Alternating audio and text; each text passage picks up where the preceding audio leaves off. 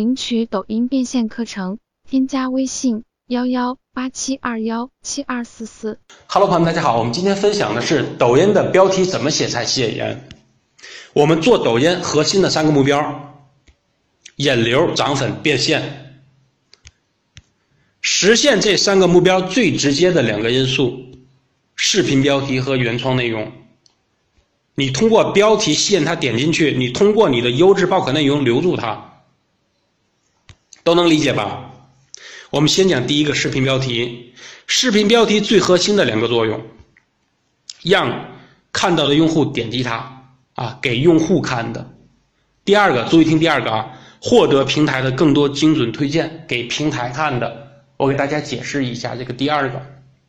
什么叫做精准推荐给平台看的呢？我是八零后，你发的是二次元的视频，我没有代沟，你发给我都不看，我一刷就过，我看不懂，对吧？你讲美妆的，你讲穿搭的，你给我来说，我一年四季，我多少年就这身衣服，你给我看，我我没用，所以说这个就叫做精准推荐。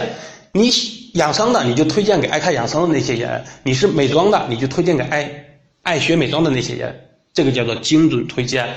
在所，在系统里面会会有很多个标签啊，每个账号都有一个主标签。当你打了主标签之后，你会和你主标签相符的里面去相互推荐、去推送，能明白这个体系了吗？啊，好的，我们那我们说啊，如何写出点击量高的标题啊？要从人性的角度上来写，人性都有哪些痛点呢？都都有哪些特点呢？啊，第一个是痛点，必须切中用户。最强烈的问题，啊，像我胖啊，我比如说就写一个标题，肚子大的三种原因，啊，肚子为什么大？那我就愿看，我就愿意看，对吧？还有一个，比如说有的育儿的，他孩子太淘气，他不会教孩子了，啊，创业的什么什么的，各行各业有各行各业的痛点，你们是专家，我不是专家，啊，哪个行业？他只有你自己才是专家。好处切中用户最想要的需求。好处大家能理解吧？啊，比如说，我是家庭主妇，我会关注一些做菜的，啊，他我怎么得到好处呢？我会看他的那个做菜的视频，我会能学到很多做菜的方法，这个就是价值缺失。我会看到那些化妆的，我会学会我的化妆技巧，这个就是我能获得的好处。啊，好奇，不要说出答案，答案在视频中。这是三个写标题的方法：痛点、好处和好奇。那第一个痛点呢，我们就不讲了。你这个行业只有你最清楚。你呢，这一个方法就是把你们行业中这个痛点的关键词啊，都把它罗列出来。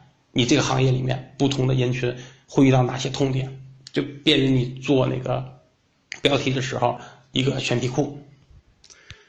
好处，这个也一带而过吧。你给用户能带来什么好处？这个也是有那个关键词的，对吧？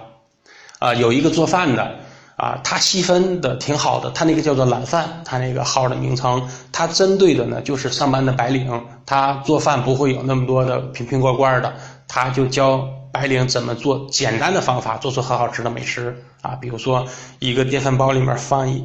蒸米饭的时候放一个西红柿，然后再撒点什么，再用点玉米粒儿啊，然后再配点什么的，会做出很好吃和香喷喷的饭。还有那种咖喱饭的做法，做的材料都特别简单，不像做饭那个那个瓶瓶罐罐的特别多啊。这个就是你来发掘的啊。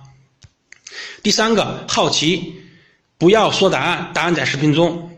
我们看这个案例啊，有了钱之后，你最想做的是什么？你会不会联想到联想到自己有了钱之后，我最想做的是什么？答案在视频中，对吧？这六部有年代感的电视剧，你看过几部？全看过的，说明你已经老了吧？好奇吗？是哪六部？结局令人最难过的六部电影、电视剧，你看过几部？看过三部的都当妈了吧？啊，有很多这种带钩子的方法，比如说。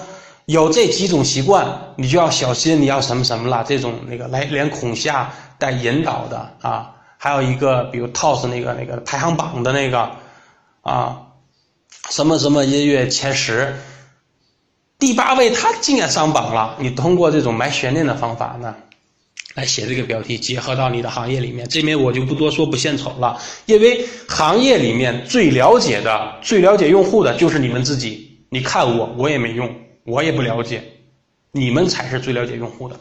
我只能说帮你们的思路啊，啊，给你们那个梳理的更简单，让你们梳理的更清晰。